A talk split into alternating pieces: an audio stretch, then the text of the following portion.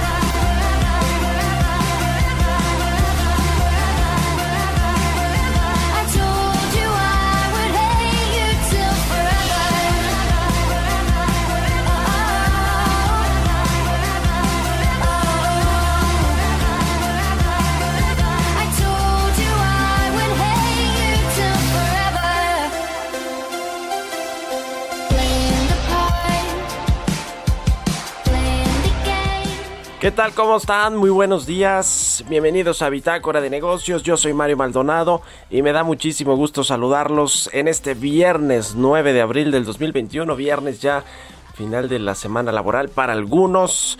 Gracias por acompañarnos aquí tempranito en El Heraldo Radio.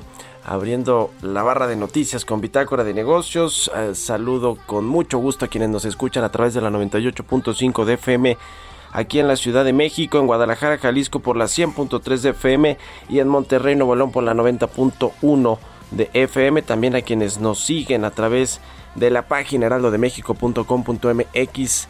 Ahí está el streaming de la cabina de El Heraldo Radio. Bueno, pues arrancamos el viernes como todos los días con un poco de música. Esta semana estuvimos escuchando canciones de series famosas de televisión o de las plataformas de streaming esta se llama Forever, es de Churches, una, eh, una canción que aparece en la serie española Élite, que se estrenó en Netflix el 5 de octubre del 2018 en 190 países del mundo. Y Churches es una banda británica que logró un gran éxito en gran parte del mundo debido a su álbum debut The Bones of What You Believe. Así que bueno, pues escucharemos esta canción a lo largo de las de los próximos minutos, de aquí a las 7, un poquito antes de las 7 de la mañana, así que quédense con nosotros, se va a poner bueno. Vamos a entrarle a la información, hablaremos con Roberto Aguilar como todos los días. Aquí en Bitácora de Negocios, los temas financieros más importantes, los mercados tocan a nivel récord, pero el temor del próximo ajuste, eh, de un próximo ajuste crece. Vamos a hablar de eso con Roberto Aguilar. Las políticas internas de México limitarán la recuperación, advierte el Fondo Monetario Internacional. Y Joe Biden presenta hoy iniciativa de presupuesto federal. Vamos a platicar de esos temas. Vamos a hablar también del dato de la inflación que ayer pues se lo dimos a conocer aquí temprano sobre pues este aumento importante de la inflación anual en marzo a más de 4.6%, 4.67%.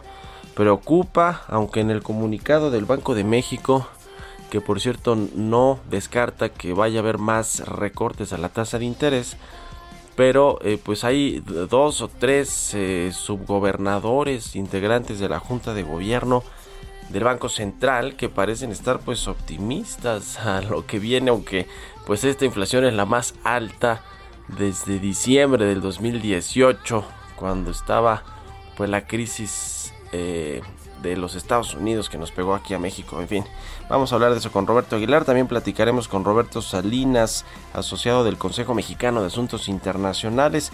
Estados Unidos promoverá un impuesto global a la renta empresarial. Es un debate importante que se está dando en todos los países. ¿Cómo se va a financiar? Pues precisamente el endeudamiento o el déficit fiscal en el que incurrieron muchos de estos países para enfrentar la crisis del COVID-19. Uno de estos, por supuesto, que fue Estados Unidos y ahora pues requiere más ingresos fiscales el gobierno de Joe Biden y está promoviendo este impuesto a los ricos. Pero bueno, puede ser eh, que, se, que así suceda en otros países, incluido México, eh, ahora que viene también la reforma fiscal que ya adelantó Arturo Herrera que va a, darse, a comenzar a discutirse seriamente después de las elecciones del 6 de junio.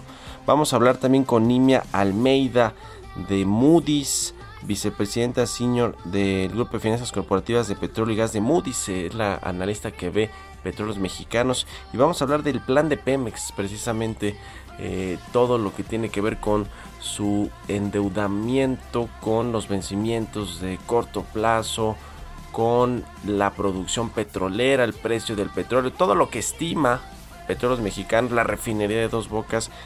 ¿Qué le parece a Moody's, una de las calificadoras que todavía tiene contratadas? Pemex, por cierto, ya ve que deshizo el contrato con Fitch Ratings, la que la tenía peor calificada. Vamos a hablar de eso con la analista de Moody's, Nimia Almeida.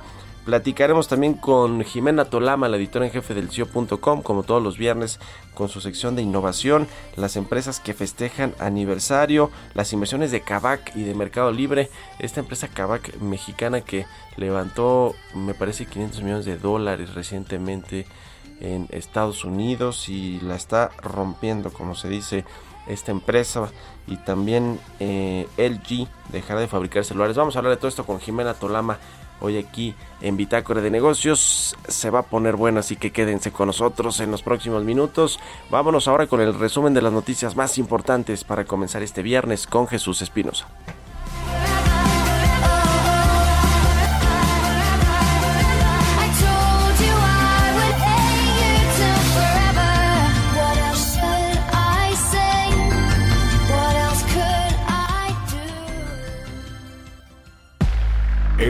Resumen.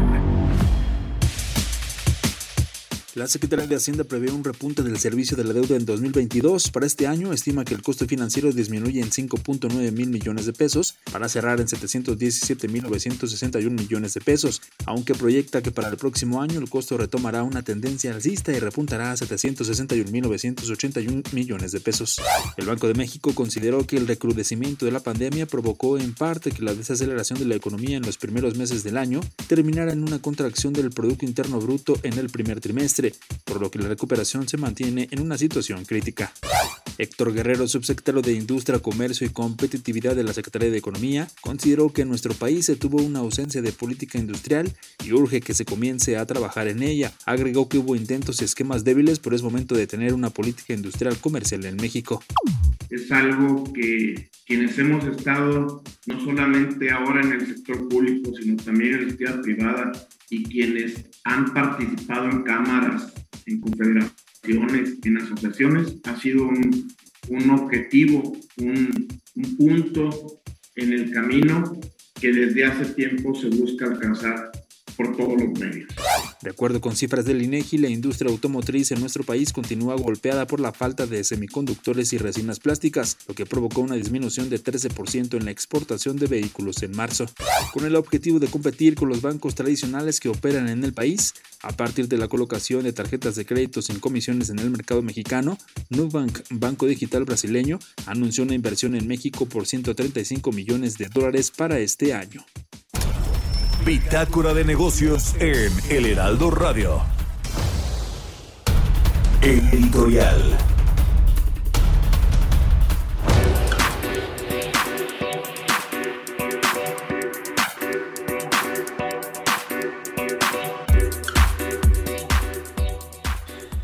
Bien, pues este asunto de la inflación anual de marzo se sale del rango de Banco de México, está en 4.67%. Le decía que su mayor eh, nivel desde finales del 2018 y esto pues este incremento de precios podría hacer efectivamente que el Banco de México ya no recorte la tasa, pero en el comunicado dejan abierta, por supuesto, la posibilidad de que así sea. Este asunto de la, de la inflación es eh, pues relevante porque tiene que ver obviamente con los precios de los bienes y servicios que pagamos en México. Y es más relevante por lo que está presionando a la inflación que son los energéticos, las gasolinas, el gas LP y algunos otros alimentos también eh, temas agropecuarios, la inflación eh, no, no, subyacente, la que incluye a los pues, energéticos precisamente o algunos productos agropecuarios, los más volátiles, está por arriba del 6% eh, a tasa anual, es decir, es un tema importante y a pesar de que el presidente dice que no hay gasolinazos, que no hay alza de precios abrupta, pues sí hay y sí se reflejó en la inflación y ya salió del rango objetivo del Banco de México y esto puede incluso pues ponerse más feo si eh, la demanda de bienes y servicios comienza a reactivarse con la recuperación económica. Eh, hay muchos eh, pues eh, eh, sectores eh, y industrias que, y empresas que perdieron mucho dinero, ingresos y por supuesto utilidades en la crisis económica. Y bueno pues también están buscando recuperar parte de todo esto a través de pues el encarecimiento de sus bienes y servicios que venden es decir es, es, un tema importante. Por supuesto datos como eh, o, digamos eh, productos y servicios como los turísticos, el huevo me parece que también aumentó de forma importante, eh, la, aviación, los boletos de avión, que por ejemplo son una industria de las más afectadas, que ahora que comienza a retomar vuelo, comienza a recuperar operaciones, pues está todo más caro.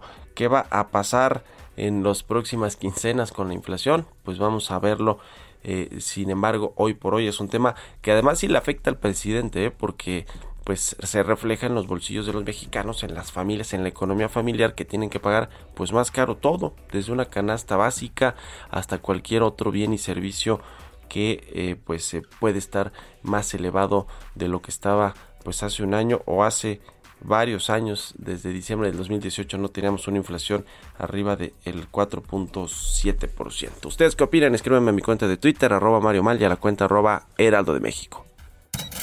Economía y mercados. Roberto Aguilar ya está con nosotros, como todos los días aquí tempranito. Mi querido Robert, buenos días, ¿cómo te va? ¿Qué tal, Mario? ¿Cómo estás? Muy buenos días. Te saludo con mucho gusto a ti y a todos nuestros amigos. Pues fíjate que la inflación es un tema que preocupa en México y en el mundo. En Estados Unidos, por ejemplo, ¿no? Con, con lo que es con la inyección de Joe Biden de dinero y la que hizo, las que hizo Trump y el sobrecalentamiento de la economía, ya están todos advirtiendo que ahí viene una, una escalada en la inflación.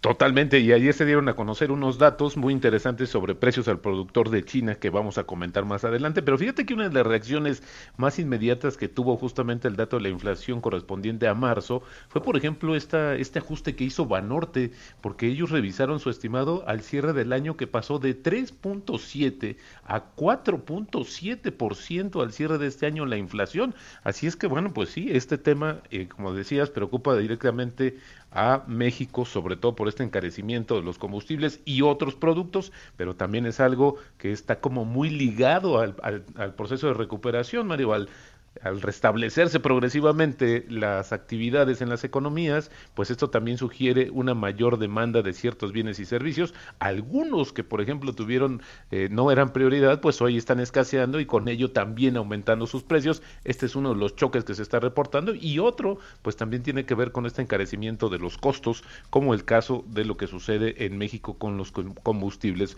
Pero fíjate que ayer, Mario, se reportó un volumen inusual en el mercado de opciones sobre acciones en Estados Unidos, lo que anticipa no solamente el aumento de la volatilidad en las siguientes semanas, específicamente este, este eh, índice del miedo, como le llaman, el VIX, cerró en su nivel más bajo desde el 20 de febrero del año pasado, justo antes, Mario, de los primeros efectos en los mercados bursátiles provocados por la pandemia. Pero mientras esta lectura se da por una parte en el mercado, pues por la otra pareciera que sigue la fiesta, porque las acciones mundiales alcanzaron máximos históricos, ya que los títulos tecnológicos de Estados Unidos aplaudieron justo el retroceso de los temores inflacionarios en Estados Unidos, que también ayer se habló de ellos y que la Reserva Federal dice que pues va a actuar cuando ya ya llegue al 2%, y bueno, pues sin embargo esto podría ser en un corto plazo, también hay otras visiones encontradas en los mercados, y también esto, por ejemplo, está este incremento, esta racha ganadora, pues está también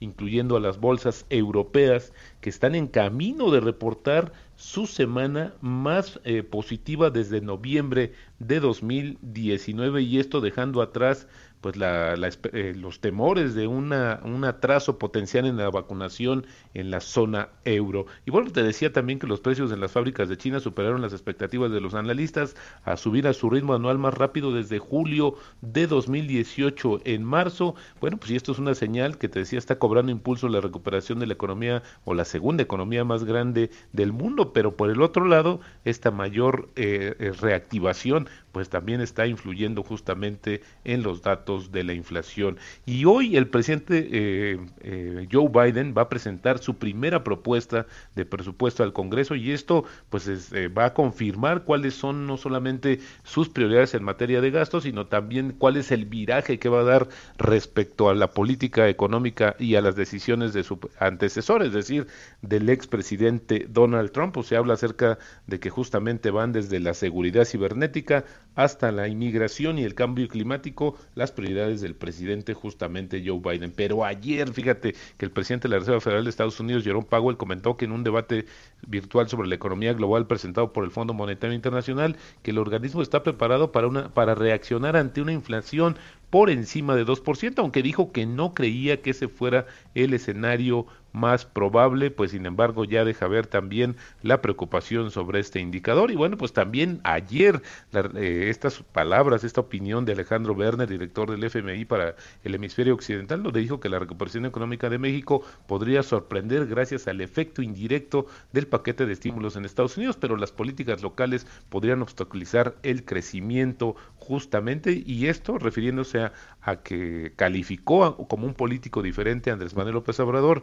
dijo que al que la gente lo quiere encasillar como un típico populista latinoamericano, pero esto no sé cómo quiere calificar un populista, pero al menos en el frente macroeconómico ha sido respetuoso de las restricciones presupuestarias, en el aspecto comercial ha mostrado, se ha mostrado muy abierto a que la economía mexicana esté altamente integrada a la economía mundial, esto lo dijo ayer Alejandro Werner. Y bueno, mira, ya que comentabas acerca del tema de justamente de la reactivación de la, de la actividad eh, aérea comercial. Fíjate que a medida de que el tráfico de la aviación comercial de Estados Unidos repunta a niveles prepandémicos, una industria fragmentada y de nicho que brinda servicios que van desde, desde los hangares hasta el abastecimiento de combustible está atrayendo el interés de fondos de capital privado e inversionistas de infraestructura. Esa es una nota que da a conocer la agencia Reuters y donde habla acerca de varias operaciones donde están más bien enfocándose, Mario, las inversiones justamente al tipo de vuelos no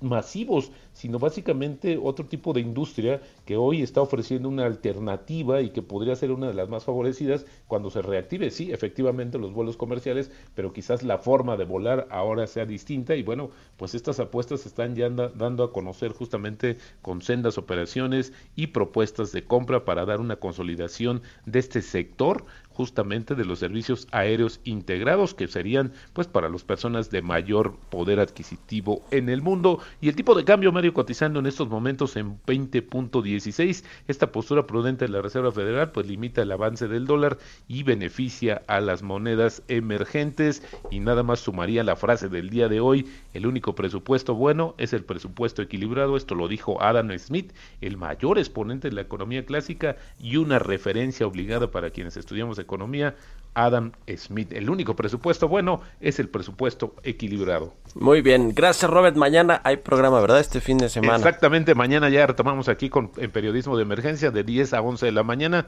Escúchelo. Buenísimo, gracias a Roberto Aguilar. Síganlo en Twitter, Roberto AH, son las 6 con 20 minutos. Vamos a otra cosa. Mario Maldonado en Bitácora de Negocios. Vamos a platicar con Roberto Salinas, asociado del Consejo Mexicano de Asuntos Internacionales, sobre este, este impuesto global a la renta empresarial que está promoviendo Estados Unidos, Joe Biden en específico. Roberto, ¿cómo te va? Muy buenos días. Hola Mario, ¿qué tal? Muy buenos días. Pues ¿cómo ves este impuesto a los ricos? Que ya algunos dijeron que sí lo aceptan, ¿no? Creo que fue el caso del hombre más rico del mundo, que es el dueño de Amazon, Jeff Bezos. Cuéntanos cómo ves este asunto. Pues es parte de una campaña que viene ya de años atrás, eh, eh, que promueve la, la, OSD. Eh, la idea de la armonización fiscal es lo que se le llama, es el, es el digamos, la frase elegante que utilizan. Pero la idea es básicamente que por lo menos en los miembros de la OCDE haya una, un impuesto sobre la renta em, empresarial que sea único, ¿no? Y se está hablando del 21%. No sé por qué, por qué no 23.5 o 19.7, por qué 21. Pero la idea con esto es que, bueno, pues así ya evitamos cualquier tipo de evasión fiscal de que me de que yo como empresa de Estados Unidos me vaya yo a alguna otra jurisdicción. Pero Mario, muy francamente, mi punto de vista, esto me parece un esfuerzo para monopolizar el régimen fiscal porque parte de lo que han hecho algunos países que incluso han logrado acceder a la OSD es justamente mejorar sus políticas públicas a través de un, de un, eh, de un esquema de competencia fiscal. Un país como Irlanda, por ejemplo, que bajó su tasa corporativa del 50% al 12.5%, se convirtió en lo que era el letargo europeo a una, a un, al tigre céltico, le, le, llegaron a decir en algunos momentos. Entonces, varios, varios países eh, eh, emergentes, subdesarrollados, han tratado de eh, impulsar la idea de una menor carga fiscal para empresas. ¿Qué pasa con empresas en Estados Unidos? Bueno, entonces se vuelve atractivo irse a otra jurisdicción porque me cobras menos, menos impuestos sobre la renta, compro una empresa en otra jurisdicción fiscal eh, reduce el impuesto sobre la renta y entonces así pago menos impuestos. Y esto no le gusta a Janet Yellen, no le gusta a la OCDE, no le gusta a la administración Biden. Eh, yo, yo creo que es... Eh, lo que han hecho ahorita con el gran paquete que están lanzando para financiar la infraestructura de 2.7 billones de dólares, junto con esto, eh, pues es, admirable el esfuerzo que están tratando para revivir la economía eh, estadounidense. Pero me parece que esto sería un paso en la dirección equivocada, eh, Mario, porque la, la competencia fiscal es esencial justamente para poder fomentar la competitividad y atraer mayores capitales. Lo cierto es que Joe Biden pues, requiere financiar su plan de infraestructura de 2.3 billones de dólares, que es enorme, y también es un debate en el que están entrando muchos países, incluido México, con el tema de las reformas fiscales, pues para eh, financiar, digamos, este déficit en el que incurrieron para, para inyectar liquidez a su economía, ¿no? ¿Qué, opinas en un minutito, estimado eh, Roberto? Eh, eso, eso definitivamente, o sea, sí, enfrenta, sí estamos enfrentando, como dice Carmen Reinhardt, la economista en jefe del Banco Mundial, un episodio de gran fragilidad financiera y fiscal y sí, definitivamente viene una carga fiscal. Pero, eh, ¿por qué? Porque, vaya, solo Estados Unidos, Mario, tiene déficits fiscales, digamos, López Portillistas, del 18%, de, y una deuda más del 100%.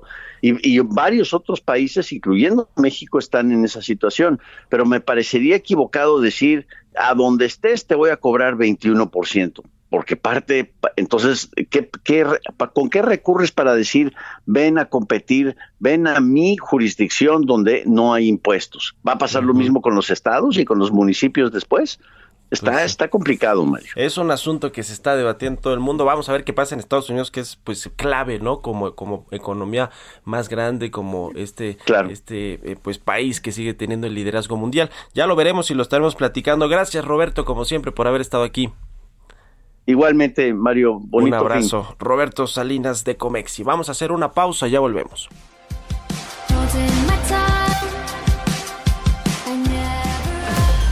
Continuamos en un momento con la información más relevante del mundo financiero en Bitácora de Negocios con Mario Maldonado.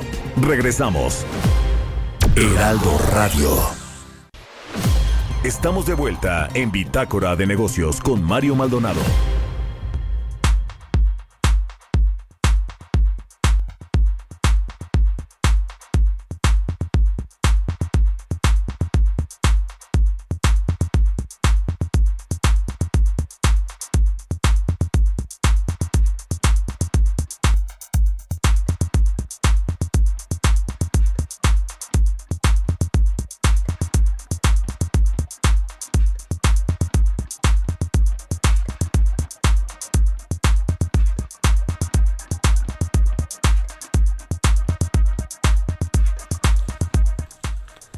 Ya estamos de regreso aquí en Bitácora de Negocios. Son las 6 de la mañana con 30 minutos. Fíjese que acaba de salir una información de último minuto. Eh, falleció Felipe de Edimburgo, el esposo de la reina Isabel II, que, bueno, pues tiene 94 eh, años. Falleció este viernes, 99, perdón, 99 años eh, de edad en el castillo de Windsor, eh, Windsor, así lo están anunciando los eh, medios, eh, lo informó el Palacio de Buckingham, de hecho, a través de un comunicado en el que informa que se trataba, pues, de pues que, que, no, no tenía que ver su muerte con el COVID-19, con el coronavirus. incluso afirmaron que estaba de buen humor, que estaba, pues sí, con algunas complicaciones de salud, pero pues lamentablemente se anuncia esta noticia que eh, fallece Felipe de Edimburgo, el eh, esposo de la reina Isabel II de Inglaterra a los 99 años, estaba por cumplir 100 años el próximo mes de junio. Fue hospitalizado el, pasado martes 16 de febrero por consejo de su médico personal, pero pues decían en la familia, en el Palacio de Buckingham, que pues estaba de buen humor. Finalmente se anunció ya hoy su fallecimiento. Son las 6 con 32 minutos. Vamos con la entrevista de Moody's. Entrevista.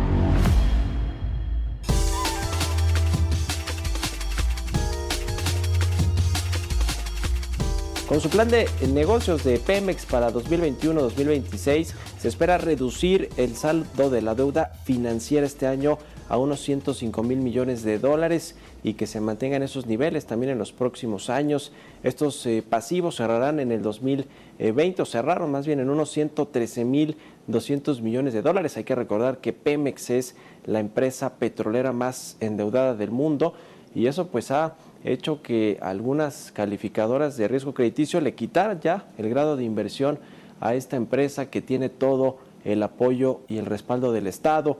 De hecho, eh, hace una semana la Secretaría de Hacienda anunció que va a asumir las amortizaciones de deuda de petróleos mexicanos. Y para platicar de esto, vamos, eh, eh, saludo con mucho gusto a Nimia Almeida, ella es analista líder para Pemex en Moody's, la calificadora de riesgo. ¿Cómo estás, Nimia? Gracias por tomar la entrevista. María, un gusto. ¿Qué, ¿Qué, opinión general tienes en principio de este plan de negocios de Pemex 2021-2026 que pues ha dado mucho de qué hablar? Eh, hablamos ahorita de la parte financiera, del endeudamiento que tiene esta compañía, pero bueno, pues hay muchos otros temas. ¿Qué, qué opinas? ¿Cuál es la opinión en general de eh, lo que pudiste ver del plan de negocios? Sí, es muy buen punto lo que pudimos ver, ¿no? Porque está muy largo. Para empezar, son 280 páginas. Sí, sí, sí. Entonces, este, habla mucho de la historia, lo que está bien, da mucho en, este, retrospectiva eh, y contexto. Ahora, lo que nos llamó la atención, eh, básicamente temas de corto plazo y temas de largo plazo.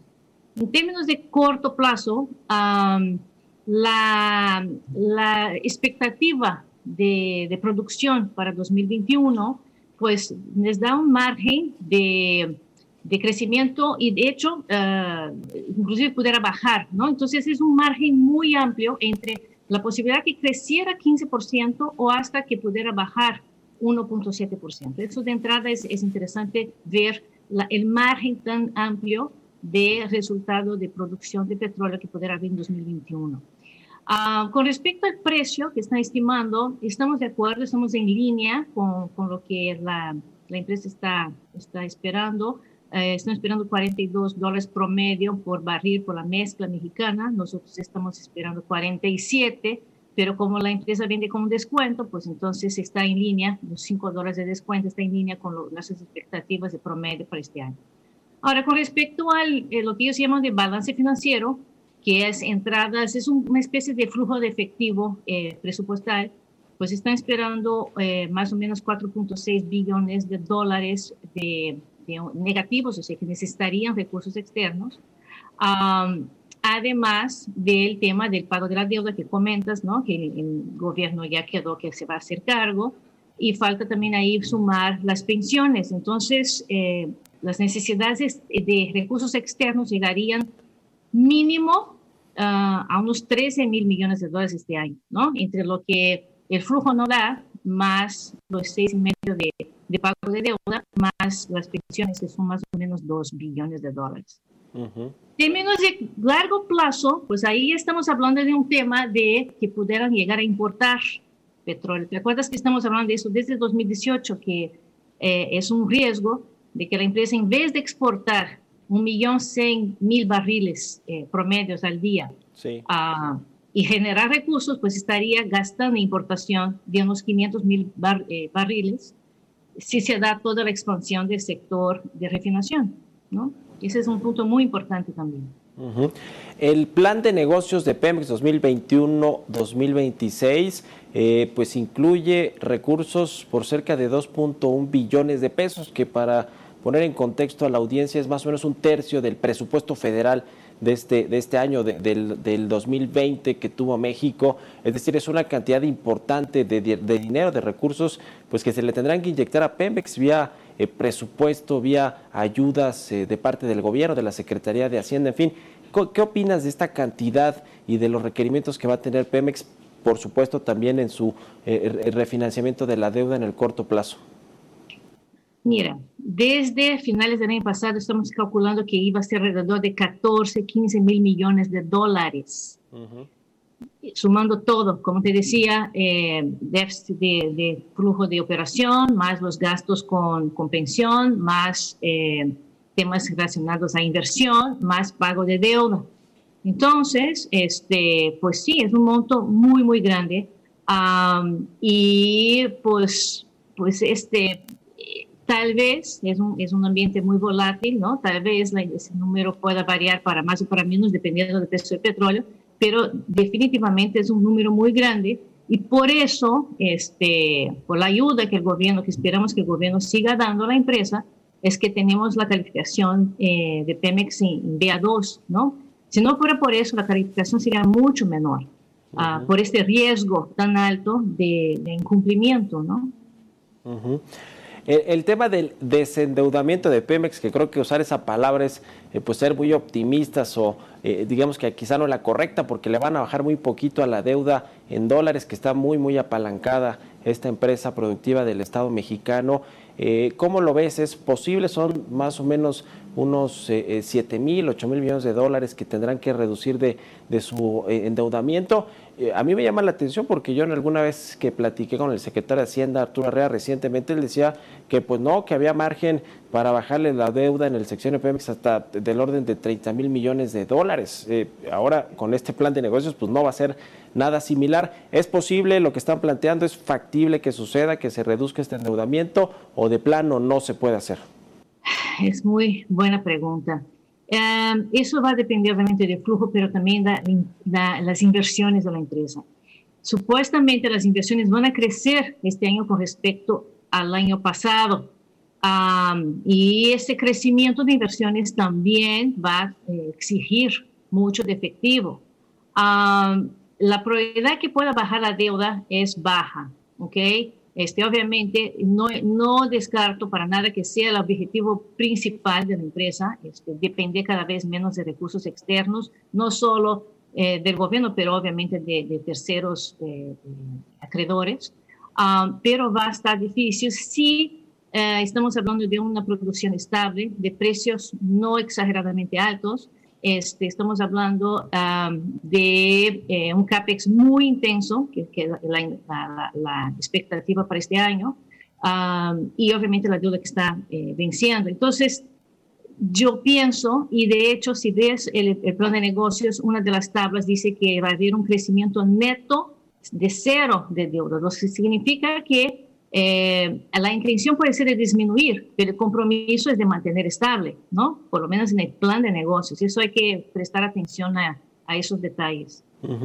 Eh, y por cierto, de, este asunto del balance positivo que podría tener Pemex, toda vez que hoy pues, tiene pérdidas y así la reporta cada trimestre y el año pasado tuvo pérdidas importantes en sus balances financieros, no se va pues a, alcanzar, digamos, la meta que tenía el gobierno de que fuera positivo a partir de este año. Quizá lo veremos en el 2023-24, incluso lo que está plasmado ahí en el plan de negocios. ¿Qué opinas de esto? Es decir, Pemex va a seguir sufriendo y va a requerir cada vez más dinero del gobierno federal para poder pues seguir operando y sorteando sus necesidades financieras. Ese no es el supuesto, exactamente lo que tú dices. El supuesto es que la empresa continuará necesitando ayuda puntual este, de gobierno en los próximos varios años. Ah, y tiene que ver con la estrategia de negocio, de ah, llegar, como decíamos, inclusive a llegar a, disminuir la exportación al punto de llegar a ser importador de petróleo. ¿no? Ah, y el negocio de exploración y producción sí tiene mucha utilidad, pero el negocio de refino no tiene. Entonces, por lo contrario, tiene pérdidas. Entonces, este cambio de eh, mezcla de productos que estará vendiendo menos de lo que tiene ganancia y más de lo que tiene pérdida, pues obviamente va a crear un, desfase que sería eh, cubierto en nuestros análisis por el gobierno. Entonces, ah, no todavía no vemos, en nuestras proyecciones todavía no vemos este momento en que la empresa podrá pagar sus, sus compromisos sola, ¿no? Aunque los impuestos han bajado, eh, eh, creo que el gobierno ha hecho un esfuerzo de ayudar a la empresa con, con la baja importante de impuestos. Estos hay que, que, considerar. Pero la estrategia del negocio no le favorece, este, por lo menos en los próximos años. Pues ya lo estaremos viendo. Te agradezco mucho, Nimia Almeida, analista líder para Pemex en Moody's, que nos hayas tomado la entrevista. Muchas gracias. Hasta luego. Historias empresariales.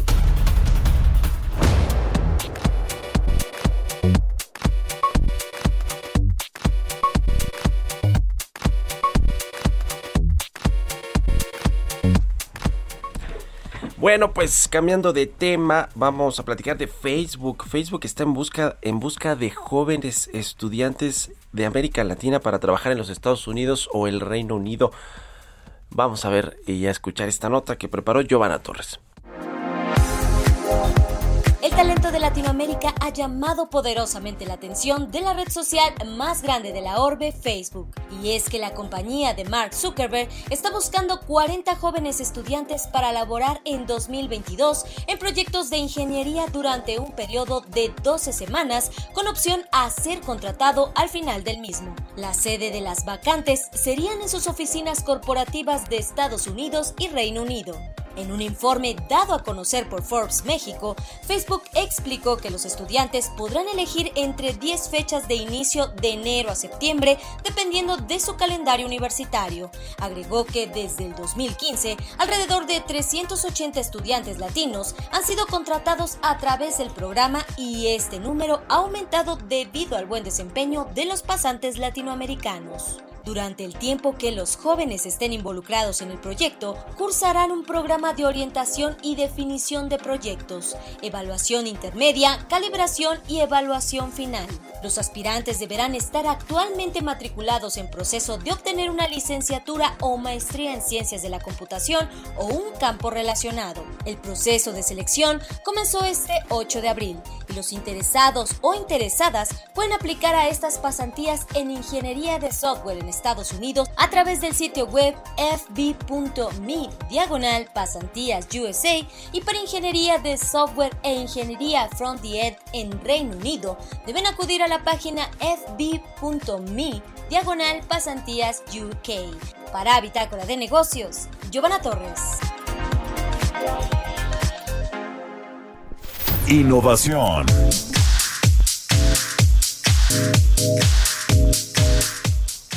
Y bueno, pues ya es viernes y como todos los viernes está Jimena Tolama, la editora en jefe del CIO.com.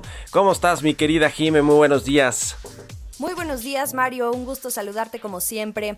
Esta vez un par de empresas andan de aniversario, otras cuantas siguen marcando hitos y otro par nos pusieron un poco nostálgicos. Primero, vámonos a las celebraciones. Esta semana Bitso cumple siete años de haberse creado. Recordemos que Bitso es un exchange de criptomonedas, una casa de cambio digital. Bueno, este exchange fue el primero en su tipo en México y en Latinoamérica. Y pareciera que no ha pasado tanto tiempo, pero la realidad es que, como se dice coloquialmente, ya llovió. Daniel Vogel, Pablo González y Ben Peters, que son los fundadores, ellos en 2013 se adelantaron a los tiempos y vieron lo que nadie estaba viendo en el país, además de que estaban apostando por un mercado, el de las criptomonedas, que en ese entonces generaba mucha desconfianza por la transaccionalidad a través de blockchain, esta cadena de bloques que, cuya función principal es que elimina intermediarios que, que en este caso serían los bancos y también por lo poco que se sabía de esta moneda de monedas digitales, porque hay varias, pero la principal sabemos que es, que, es Bitcoin, bueno, pues su apuesta de negocio desde entonces ha sido que las criptomonedas se vuelvan un activo de uso recurrente en cuanto a concepción y uso del dinero, es decir, que se transaccione con ellas tan naturalmente como lo hacemos hoy con el dinero físico o las divisas de cada país. Y sí, en efecto, ya llovió, porque hoy el panorama es muy distinto. Hoy tenemos una mayor apertura hacia este mercado y esto se está viendo respaldado últimamente por la entrada de jugadores tradicionales como Visa, PayPal, que ya anunciaron la integración del uso de la moneda a sus sistemas. También tenemos el ejemplo de Tesla, que parte de su liquidez la invertirá en Bitcoin y además va a aceptar pagos con Bitcoin. Eh, tenemos a Bank of New York Mellon, Mastercard, Square, Twitter y General Motors también se dicen abiertos a aceptarla. Hedge funds en Estados Unidos que ya están creando incluso ETFs de Bitcoin o Morgan Stanley que por, por presión de sus clientes ya va a ofrecer fondos de inversión en Bitcoin los bancos centrales, incluida la autoridad de autoridades, que es Agustín Carstens, desde el Banco de Pagos Internacionales en Suiza, también ya evalúa el tema. En fin, todo este contexto es lo que ha ayudado a que Bitso en siete años y hoy por hoy tenga dos millones de usuarios en México, Argentina y Brasil y que además ha sido pieza clave en temas de regulación internacional. Además, ellos fueron, no hay que olvidarlo, a través de otra empresa que crearon, la primera fintech en ser aprobada por el regulador en el país. Así que mucho ojo con esto, Mario. Y otra empresa que también apaga velas eh, al pastel este año es la brasileña Nubank, que por estos días eh, ya cumple su primer aniversario de haber lanzado su tarjeta de crédito Nu en México. Ya hemos comentado aquí que su caso es muy interesante porque lanzaron precisamente cuando inició el confinamiento y los bancos cerraron las sucursales. Fue una coincidencia que los posicionó rápidamente entre los más jóvenes. Este es su mercado. Han recibido hasta ahora más de millón y medio de solicitudes y para celebrar anunciaron ayer jueves una inversión de 135 millones de dólares para seguir acelerando su expansión en México, que está siendo un mercado clave para ellos en términos de potencial de bancarización, además de Brasil, donde tienen su base de operaciones, de hecho, y es el país de Latinoamérica donde el tema fintech avanza a gran velocidad. Ellos de plano se presentan como la opción para quienes ya no confían en los bancos tradicionales u odian hacer filas eternas en las sucursales. Así de claros y duros con su mensaje. Y ahora pasando a los hitos, Mario, hablemos de Kavak y Mercado Libre. Primero Kavak, que no desacelera para adueñarse del mercado de autos usados vendiendo a través de Internet. Bueno, pues a seis meses de convertirse en el primer unicornio mexicano, recibe ahora una nueva ronda de inversión, una serie D, por 485 millones de dólares. Esta última inyección de capital hace que ahora la empresa valga 4 mil millones de dólares. Eso es lo que se estima que vale su negocio desde los 1.100 que se tenían estimados cuando lo anunciaron como el primer unicornio. Cada vez más fondos de inversión están respaldando a esta empresa, que, que, yo creo que tendrá un papel cada vez más relevante en este segmento. ¿Qué harán con el dinero? Van por Brasil. Si te fijas, Mario, hay mucha actividad entre ambos mercados, el mexicano y el brasileño, y con un potencial de crecimiento enorme para estas empresas que ofrecen todo tipo de servicios digitales, así que mucho ojo aquí. Otra que también aumenta su actividad en el negocio del e-commerce y de logística es Mercado Libre. Primero en enero nos enteramos por la propia empresa que México ya es el segundo país más importante para su negocio. Los estados financieros de esta empresa lo comprueban porque rompió el récord de un billón de dólares en el valor de los artículos transaccionados en el cuarto trimestre del año pasado. Esto es razón suficiente para desembolsar ahora 1.100 millones de dólares solo en México y para todo 2021. Ahora, ¿esto es mucho o es poco? Pues es demasiado porque esta cifra supera lo que la empresa ha invertido en el país en los últimos cuatro años, que era de 1.025 millones de dólares en total por cuatro años, y casi el triple de lo que gastó el año pasado, que fueron solo 400 millones de dólares, y en plena pandemia. Entonces, esta cifra lo dice todo. Y finalmente, Mario, ahora sí vámonos a la nostalgia.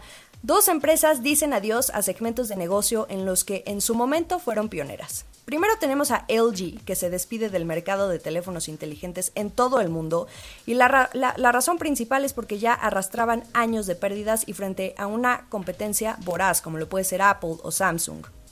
Ahora van a enfocar todas sus baterías, literalmente, a componentes para vehículos eléctricos, que ya sabemos que es la gran apuesta de negocio para este año. También el Internet de las Cosas, casas inteligentes, robótica, En fin, industrias que hoy por hoy comienzan a dominar. Así que afortunados los millennials que alguna vez tuvieron ese famoso teléfono negro con rojo, no sé si tú te acuerdas que se deslizaba y fue de los primeros en ser táctil, de hecho, porque si lo conservan, digo, hoy ya no se vende ese, pero sí otros más modernos, pues ahora tendrán una reliquia. Evidentemente veremos desaparecer estos teléfonos paulatinamente, quizá en tres años, pero la decisión ya está tomada. Y también Yahoo Answers. El 4 de mayo se acaba la era en la que a través de esta plataforma tú obtenías respuestas a tus preguntas.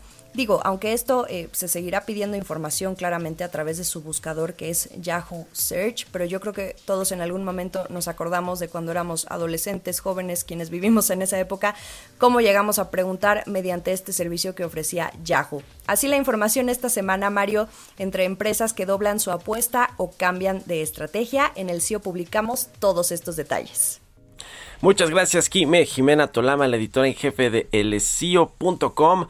Eh, interesante siempre con toda la información de la innovación. Este asunto de Kavak me, parece bastante relevante. Es el unicornio de em, las empresas tecnológicas mexicanas que parece ser que va a alcanzar el eh, pues el éxito en los mercados globales. El caso de Nueva York. Ayer ayer o antier por cierto estaba allí en una de las esquinas más importantes de Nueva York en el Nasdaq no donde pues se cotizan las empresas tecnológicas más importantes del mundo. En fin qué bueno que es una empresa mexicana. Ya nos hacía falta tener una de estas no de eh, dimensiones internacionales ya casi nos despedimos. Lea, por favor, la, la nota principal del Heraldo de México en su versión impresa y digital. Habla precisamente del tema con el que arrancamos el programa en el editorial de la inflación que está pues a niveles bastante altos y sí preocupa, ¿eh? no es un tema que, que eh, fácilmente va a ceder en los próximos meses o en las próximas quincenas. Eh, habla de que eh, precisamente el gas y la gasolina están empujando, presionando la inflación, fíjese, a niveles de 1999, por lo menos en lo que tiene que ver con el alza mensual, que fue de 0.83% en marzo, eh, a tasa anual, digamos, el dato de 4.67%, que es la tasa anual en la que está actualmente la inflación, esa, eh, eh, digamos que el antecedente más alto que tenemos es de diciembre del 2018, pero la comparación de mes contra mes, que fue de 0.83%, es la más alta desde 1999 a esos niveles y ahí bueno pues elabora eh, el, eh, eh, el, Heraldo de México Fernando Franco sobre pues lo que significa que la, la, inflación esté en estos niveles, lo que significa para la economía, para las familias mexicanas y bueno, también lo que dice el Banco Central, que pues al parecer no descarta que bajen de nueva cuenta las tasas de interés. En el comunicado del Banco de México, dos o tres subgobernadores pues se mostraron digamos eh, sí preocupados por lo que va a suceder en el futuro pero eh, no digamos que no descartan hacer nuevos ajustes en su política monetaria así que ya lo estaremos viendo. Es un, es un tema bastante, bastante relevante para los mexicanos y, y, por lo que decía Roberto Aguilar, no solo en México, en muchos lados, en muchos países, con la recuperación y reactivación de la economía, está preocupando ya la inflación con estos multimillonarios eh, eh, inyecciones de capital y de liquidez que hicieron muchos países, Estados Unidos por supuesto el más relevante. Con esto nos despedimos, llegamos al final de Bitácora de Negocios. Muchas gracias por habernos acompañado este viernes y toda la semana. Quédense aquí en el Heraldo Radio con Sergio Sarmiento y Lupita Juárez y nosotros nos escuchamos el próximo lunes tempranito a las 6. Muy buenos días.